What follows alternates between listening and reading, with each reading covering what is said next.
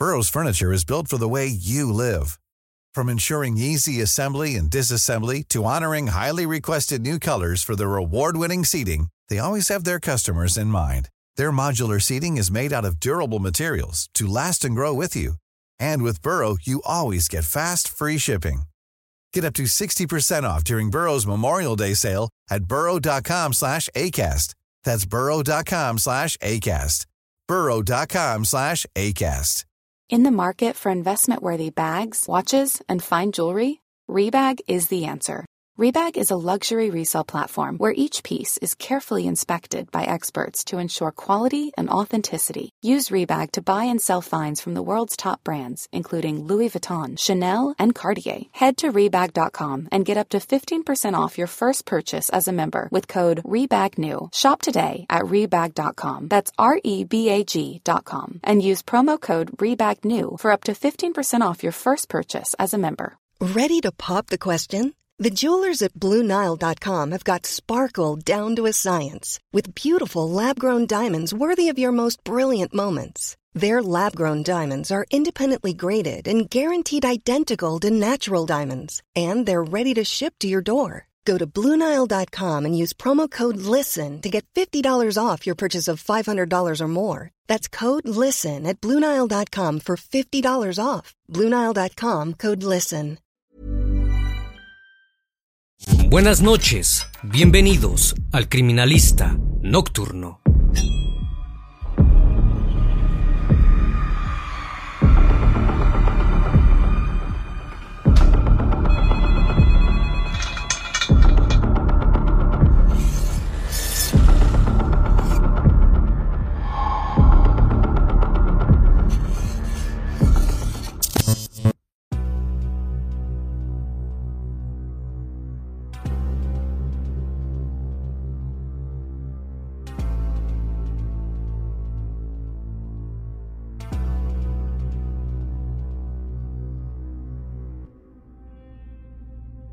La ciudad de Hereford, ubicada en Herefordshire, siempre fue conocida por ser la catedral de la región de los Midlands, del oeste de Reino Unido. Pero lo que pasó el 2 de abril de 2013 estaba muy lejos de ser una experiencia referente a la religión. Dos hombres de 64 y 56 años fueron encontrados con heridas cortantes, tirados en el suelo de la calle mientras se desangraban. Cuando la policía los llevó al hospital más cercano y los entrevistó, dieron una descripción muy concisa de lo que les había sucedido. Una mujer, por demás llamativa, se había bajado de un automóvil. Notaron que tenía un tatuaje de estrella debajo de un ojo, muchos piercings y que era sumamente atractiva. Sin mediar palabra, ella había intentado quitarles la vida. Más tarde, se sabría la identidad de aquella mujer era ni más ni menos que Joanna Denny. El criminalista nocturno. Joanna Denny nació en agosto de 1982 en Harpenden, una ciudad en las afueras de Hertfordshire, Inglaterra. Tres años después, sus padres Kevin y Kathleen le dieron un hermoso regalo una hermana menor llamada María. Desde el primer momento, tuvieron una muy buena relación. Jugaban con muñecas y a disfrazarse a todas horas en la habitación que compartían. Eran tan unidas que llegaron a desarrollar un lenguaje propio. La infancia de Joan fue lo que se podría decir perfecta. Si bien su padre trabajaba como un agente de seguridad y su madre como una empleada en un comercio, Ambos se las arreglaban para pasar parte de sus días en el jardín de la casa con las pequeñas. Para ellos, pasar tiempo con Joana era un verdadero placer. Tenía una enorme sensibilidad, tanto con los humanos como con los animales. Si se paraba sobre un gusano, por ejemplo, lo cuidaba llevándolo a su cama. El ambiente en el que Joan se crió le otorgó la posibilidad de convertirse en una joven promesa en la escuela destacaba sobre el resto de los estudiantes, tanto en las tareas como en los deportes. Formó parte de los equipos de básquet y hockey. También se ganó el cariño de sus profesores. Todos creían que le esperaba un gran futuro, probablemente como abogada, pero Joan tenía otros planes para sí misma. Cuando entró en la preadolescencia, Joan comenzó a consumir alcohol y drogas, cambiando rotundamente su personalidad. Faltaba a la escuela, sustraía dinero de sus padres para costear sus consumos y frecuentaba amistades de dudosa reputación. Su familia estaba muy preocupada por ella, ya casi no se relacionaba con su hermana menor. Cuando tenía tan solo 13 años, Joan realizó la primera acción que marcaría un antes y un después en su vida. Se fugó de su casa con un joven de 18 años. Si bien la huida fue breve, el regreso no fue para mejor. Joan estaba aún más desatada. Las discusiones se volvieron constantes. La adolescente se mostraba cada vez más irritable y violenta. A los 15 años, empezó una relación romántica con John Trainor, su vecino cinco años mayor que ella. El muchacho era conocido por ser sumamente conflictivo. Kevin intentó oponerse, acusándolo de salir con una menor de edad, pero eso empeoró su vínculo con Joan y el interés de ella por John creció. Cuando apenas cumplió los 16, la joven volvió a irse de casa. La diferencia fue que esta vez no regresó. Sus padres y su hermana quedaron completamente devastados. No volvieron a saber nada de ella. En 1999, cuando Joan tenía tan solo 17 años, tuvo a su primera hija con John, llamada Cheyenne. En 2002, nació un segundo bebé. Con el objetivo de empezar de cero, la chica dejó las sustancias y el alcohol. Durante algunos años fue una madre dedicada a la crianza de sus hijos. Les leía libros y jugaba con papel maché. Era sumamente cariñosa, como cuando era pequeña pero la abstinencia duró poco. Otra vez se tornó una persona agresiva, con la diferencia de que los malos tratos los recibía su pareja. Todas las noches salía de fiesta y volvía con sugilaciones, mejor conocidas como chupetones, en el cuello. La convivencia con su esposo empeoró, hasta el punto en que durante una acalorada discusión, Joan amenazó a John con un cuchillo de 15 centímetros. El hombre tomó a sus dos hijos, que en ese momento ya tenían 10 y 7 años, y se marchó para siempre hacia Glossop, un pequeño pueblo de Derbyshire. Ni él ni los niños supieron nada de Joan, hasta que su fotografía inundó todos y cada uno de los periódicos del país. En 2012, Joan estaba desatada. Terminó en prisión por cometer una agresión y luego fue trasladada a un hospital psiquiátrico de Peterborough, donde la diagnosticaron como antisocial. Cuando salió en libertad, estaba completamente perdida. No tenía casa ni trabajo, tampoco dinero. A pesar de lo mucho que había cambiado su personalidad desde su infancia, aún conservaba un rasgo. Era sumamente inteligente, así que se le ocurrió un plan. Se presentó en Quicklet una inmobiliaria de la zona para buscar trabajo. El mismo consistía en desalojar a los inquilinos que no estaban al día con la renta. Durante la entrevista, Paul Creed, uno de los socios, se mostró reacio a contratarla, pero Joan se había convertido en una gran seductora y usó sus dotes para conquistar a Kevin Lee, el otro jefe. El hombre cayó rendido a sus pies. No solo la contrató, sino que le ofreció ocupar las viviendas mientras quedaban vacías. Nuevamente Joan había ido tras un hombre mayor que ella, pero Kevin no solo tenía 48 años, sino que además estaba casado con una mujer llamada Cristina y tenía dos hijos. Nada de eso importó e iniciaron un romance secreto. Sin embargo, Joan no era una mujer de un solo hombre, necesitaba algo más. Joan tenía completamente cautivado a Lucas Slavosevsky, un empleado de almacén de 31 años. El hombre se había mudado a Peterborough desde Nowa Sol, Polonia, en 2005.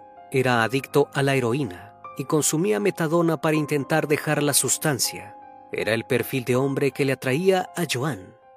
Casi al mismo tiempo que la mujer iniciaba su romance con Kevin, comenzó a salir con Lucas. La relación era por demás fogosa. Sus encuentros íntimos estaban llenos de perversión. El muchacho estaba completamente enamorado. Les contó a sus amigos lo feliz que estaba con tener una novia inglesa. el 19 de marzo de 2013, recibió un mensaje de Joan. La mujer lo invitó a una vivienda que estaba cuidando en Winland al norte de Peterborough.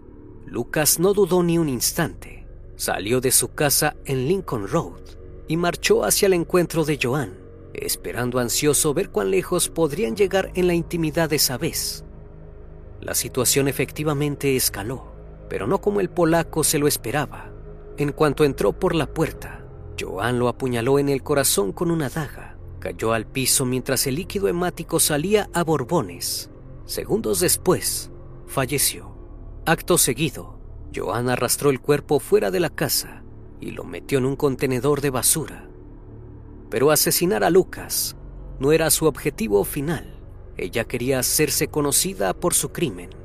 Mientras ocultaba el cuerpo, obligó a un adolescente de 14 años que casualmente pasaba por la calle a mirarlo. No obstante, la chica se asustó tanto que decidió no contárselo a nadie. Joan decidió que tenía que cometer otro asesinato, uno que la catapultara a la fama, que causara escalofríos a todo el que lo escuchara.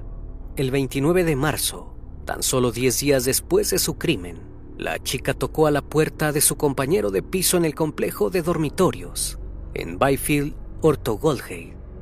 El hombre que vivía allí se llamaba John Chapman, tenía 56 años y era un exmarino veterano de la Guerra de Malvinas.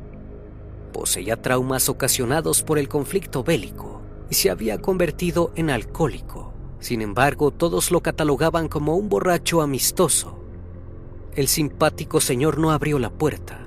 Joan asumió que estaba durmiendo y aprovechó para entrar a su pieza y propiciarle una herida con una navaja de bolsillo. Se cobró la vida de su segunda víctima. Pero la sed de asesinar de Joan era demasiada. Con el cuerpo de Chapman aún caliente, Joan le mandó un mensaje de texto a Kevin.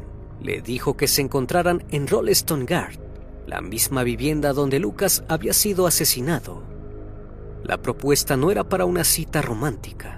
Joan quería mantener intimidad poniéndole al hombre un vestido de lentejuelas y agrediéndolo. Kevin accedió, muy estimulado. La emoción duró poco. Una vez que llegó a la propiedad, la mujer lo apuñaló cinco veces en el pecho, perforando los pulmones y el corazón.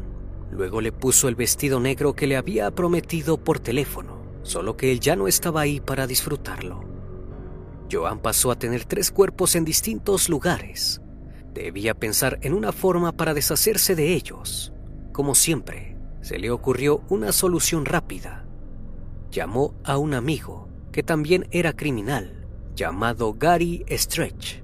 Lejos de mostrarse preocupada, cuando el hombre contestó se dedicó a reír, y la famosa letra de la canción Ups, lo hice de nuevo, de Britney Spears Gary no le pidió ninguna explicación a Joan.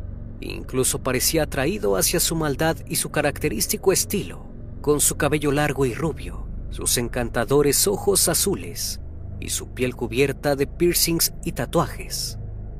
Junto a su amigo, Leslie Layton, retiraron los cuerpos de Kevin, Lucas y John. Los subieron a un auto y los trasladaron a una zanja en las afueras de Peterborough, en una zona rural. Todo salió perfecto. Joan consiguió lo que quería, una vez más. Hey, I'm Ryan Reynolds. At Mint Mobile, we like to do the opposite of what Big Wireless does. They charge you a lot, we charge you a little. So naturally, when they announced they'd be raising their prices due to inflation, we decided to deflate our prices due to not hating you. That's right. We're cutting the price of Mint Unlimited from $30 a month to just $15 a month. Give it a try at mintmobile.com slash switch. $45 upfront for three months plus taxes and fees. Promote for new customers for limited time. Unlimited more than 40 gigabytes per month. Slows. Full terms at mintmobile.com. You should celebrate yourself every day. But some days you should celebrate with jewelry. Whether you want to commemorate an unforgettable moment or just bring some added sparkle to your collection, Blue Nile can offer you expert guidance and a wide assortment of jewelry of the highest quality at the best price. Go to Bluenile.com today and experience the ease and convenience of shopping Blue Nile, the original online jeweler since 1999. That's Bluenile.com. Bluenile.com.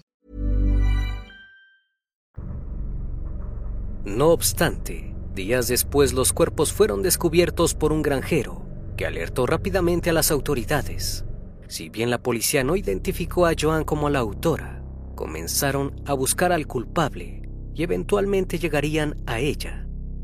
Lejos de preocuparse, la posibilidad de que la policía la estuviese buscando solo hizo que Joan se tentase aún más a seguir cometiendo asesinatos. El 31 de marzo, llamó a sus dos secuaces y les dijo que quería divertirse. Eso significaba en su idioma volver a asesinar. Leslie y Gary la llevaron en un auto hasta Hereford. Una vez allí, Joan eligió al azar a su cuarta víctima. El hombre era Robin Berisa, un bombero retirado de 64 años. Se encontraba paseando a su perro cuando Joan le indicó a sus súbditos que detuvieran el auto. La siniestra mujer se bajó y se acercó sigilosamente para cazar a su presa. Lo apuñaló por la espalda de la manera más salvaje posible pero no fue suficiente. Hacer esto la estimulaba. Para ella era aún mejor que tener intimidad o consumir sustancias. Tal era el estado de trance en el que se encontraba cuando lo hacía, que ni siquiera se fijó si su víctima estaba realmente sin vida. Joan se subió al vehículo y les ordenó a los muchachos que siguieran manejando hasta un callejón sin salida. Se bajó y atacó a John Rogers, un paseador de perros de 56 años. Mientras tanto, Gary y Leslie la esperaron en el interior del coche, listos para huir de la escena del crimen, como espectadores fascinados. Estaban más interesados en la asesina que en los asesinatos. Joanna volvió a subirse al vehículo, nuevamente sin corroborar el estado de su víctima. Le pidió a sus compañeros que le tomaran una fotografía. Posó con un enorme cuchillo mientras sacaba la lengua. Le dijo a Gary que eran como Bonnie y Clyde, los famosos criminales norteamericanos. Los vecinos de Hereford alertaron a la policía sobre los dos hombres heridos. Una vez que los agentes llegaron, trasladaron a Robin y a John a un hospital. Pese a lo graves que eran los cortes que habían recibido, lograron sobrevivir. Cuando recobraron la compostura, los agentes le tomaron a cada uno su testimonio necesitaban encontrar a la maliciosa mujer que creía que podía ir por la vida atacando hombres. Aportaron algunos datos claves sobre su atacante. Indicaron que poseía un tatuaje de estrella bajo uno de sus ojos. A su relato se sumó el de los testigos, que habían estado presentes durante los intentos de asesinato y las imágenes de las cámaras de seguridad de la zona. La policía elaboró un retrato robot de la sospechosa con tecnología de último modelo, el rostro de Joan finalmente estaba en todos los diarios, revistas, carteles y programas de televisión. Se volvió famosa, como siempre había querido. Tras unos pocos minutos de fama, el 2 de abril, gracias a la difusión masiva de su imagen, fue detenida por intento de asesinato. Durante el interrogatorio, Joan se mostró sonriente y provocadora Incluso coqueteó con los agentes, esperando que esto le jugase a su favor, como tantas veces había ocurrido. Expresó que su belleza no era la habitual entre los delincuentes. Incluso arremetió contra los estereotipos, diciendo que no era gorda, negra, ni fea como los demás. No le importaba ni un poco estar siendo acusada, todo lo contrario, confesó todos y cada uno de sus crímenes admitió que su meta era humillar y terminar con la vida de un total de nueve hombres, usando los juegos íntimos como su arma.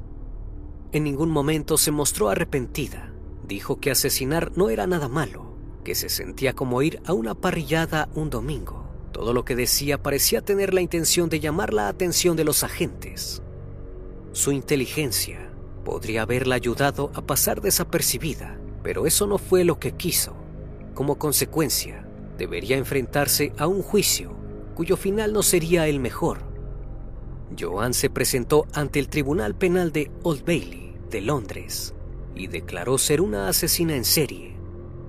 El hecho de que no le importara para nada las consecuencias de sus actos derivó en que el juzgado pidiera un análisis psicológico. Joan reconoció ante los médicos que había realizado esos actos para ver cómo se sentía. Le intrigaba probar si era tan fría como creía serlo.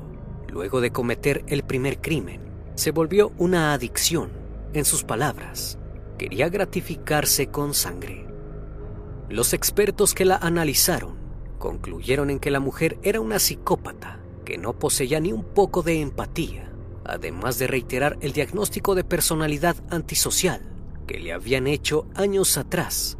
También le diagnosticaron un trastorno límite de la personalidad, parafilia y gusto por someter a los hombres. Ejercía un extraño control sobre ellos, que la obedecían sin dudarlo. El 28 de febrero de 2014, el juez leyó el veredicto. En el mismo la describió como una mentirosa compulsiva, calculadora, manipuladora, maliciosa y cruel. Hizo especial énfasis en que en ningún momento mostró remordimiento por los asesinatos que cometió, sino todo lo contrario. Cuando le tocó subir al estrado, Joan reveló que decir que sentía arrepentimiento por lo que hizo contra esos hombres sería una vil mentira. Fue condenada a cadena perpetua, sin posibilidad de libertad condicional por los tres asesinatos y los dos intentos de asesinato. Su cómplice Gary también fue condenado a cadena perpetua. Sin embargo, cuando se dio cuenta de que pasaría el resto de su vida en la cárcel, se quedó atónita y comenzó a llorar. Pero la tristeza le duró poco ya que días después se dio cuenta el revuelo mediático que había causado. Era la tercera mujer en Reino Unido en recibir la cadena perpetua, junto con la asesina de los Moors, Mayra Hindley, y la asesina en serie de la Casa de los Horrores, Rose West. Además destacaba por ser la primera condenada por un jurado en el país. Joan había llegado lejos y no quería parar. En prisión no intentó mantener un perfil bajo, más bien todo lo contrario. Entre 5 y 20 minutos después de llegar a la cárcel, amenazó a Rosemary West. Tuvieron que trasladarla de recinto para que sus dichos no se convirtieran en realidad. Luego entabló un romance con un constructor de West Sussex. Si bien él estaba perdidamente enamorado, Joan solo quería usarlo para fugarse. Elaboró un complejo plan que incluía asesinar a un guardia y usar sus huellas dactilares para abrir las cerraduras biométricas de la prisión y así poder huir. No obstante, las autoridades la descubrieron. Fue confinada y aislada del resto de los reclusos. Si bien sus planes se habían frustrado, fuera de la cárcel, seguía siendo tema de conversación, como siempre había soñado. Durante el 2018, se enamoró de una convicta que conoció en el gimnasio de la cárcel era ex profesora universitaria y se llamaba Alexandra Cruciers. Ambas mujeres intentaron casarse e hicieron un pacto que consistía en que ambas se quitarían la vida. Joan se cortó la garganta y Alexandra las muñecas. El plan nuevamente no salió como esperaba. Los guardias la encontraron en el suelo de la prisión, inconsciente, sobre un gran charco hemático Joan fue trasladada a otra celda, lejos de su novia. Intentó hacerlo por segunda vez, cortándose otra vez la garganta, pero también fracasó. Abandonó sus planes de huir y de quitarse la vida. Decidió que era el momento de afrontar su destino y hacer algo con él. Intentó escribir un libro de ficción sobre una mujer que tenía relaciones con hombres antes de asesinarlos, casi como una autobiografía aunque se mostró interesada en su nueva tarea, siguió teniendo roces con otras reclusas. En 2019, volvieron a trasladarla de prisión para evitar nuevos conflictos. En la cárcel de Bronzeville, a las afueras de Ashford, en Middlesex, Joan comenzó a proyectar una nueva boda con Hailey Palmer, una ladrona callejera que ya cumplió su condena. Sus hábitos cambiaron se dedicó a realizar deportes tales como yoga, pilates, tai chi y meditación. A pesar de que su conducta haya mejorado, jamás podrá acceder a la libertad condicional. Pasará hasta el último día de su vida en prisión. Si bien su destino será horroroso, Joan siempre estuvo feliz ya que sabe que siempre será recordada como una de las nueve asesinas seriales más crueles de Gran Bretaña. En los últimos años, apareció como inspiración de libros y documentales del género True Crime. Even when we're on a budget, we still deserve nice things. Quince is a place to scoop up stunning high-end goods for 50 to 80% less than similar brands.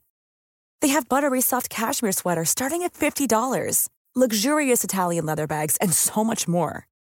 Plus, Quince only works with factories that use safe, ethical, and responsible manufacturing. Get the high-end goods you'll love without the high price tag with Quince. Go to quince.com/style for free shipping and 365-day returns. Christopher Berry D., un reconocido escritor, elaboró un libro sobre la historia de Joan, al que tituló Amor por la sangre. En el mismo relató la manipulación que la cruel mujer ejercía sobre la gente. Lo comprobó por sí mismo cuando ella le envió varias cartas donde su caligrafía era hermosa y su ortografía y vocabulario perfectos. Se mostró como un personaje tranquilo y contenido. Notó que quería impresionarlo. En contraparte con esto, cuando el escritor tuvo la oportunidad de ver las cartas que Joan había escrito a Gary, notó que eran completamente diferentes, como si ella perteneciera a un barrio bajo. La mujer tenía una capacidad increíble para adaptarse a su entorno y así conseguir siempre lo que quería. Lejos de todas las personas que leían atentamente sobre su historia, convirtiéndola en un personaje interesante, se encontraban su exmarido y sus hijos. En el documental Un asesino en familia, el padre de los chicos habló sobre la conmoción que le provocaron los hechos. Pero quizás la persona más movilizada por los crímenes de su madre fue Cheyenne, su hija mayor. Se enteró de que su madre era una asesina serial cuando tenía 13 años. Estando de visita en casa de unos amigos, buscó en internet toda la información sobre los crímenes que su padre nunca le había contado Todavía trata en terapia el hecho de que su madre haya resultado ser una criminal. Declaró en entrevistas que no quiere tener una relación cercana con Joan y jamás la perdonará lo que hizo, aunque sí le gustaría saber cómo se desarrolló su psicopatía. Pero esa no es la única interrogante que tiene Cheyenne. Lo que verdaderamente le preocupa es si los problemas mentales son hereditarios tanto ella como el resto del mundo temen lo mismo, que se convierta en una réplica de su madre. Una vez más, estimado público, agradezco su compañía. Gracias por brindar un espacio de su tiempo para conocer un caso más de este canal. Si aún no estás suscrito, te hago la cordial invitación a que lo hagas y formes parte de esta gran comunidad. Esto es El Criminalista Nocturno. Hasta la próxima emisión. Buenas noches.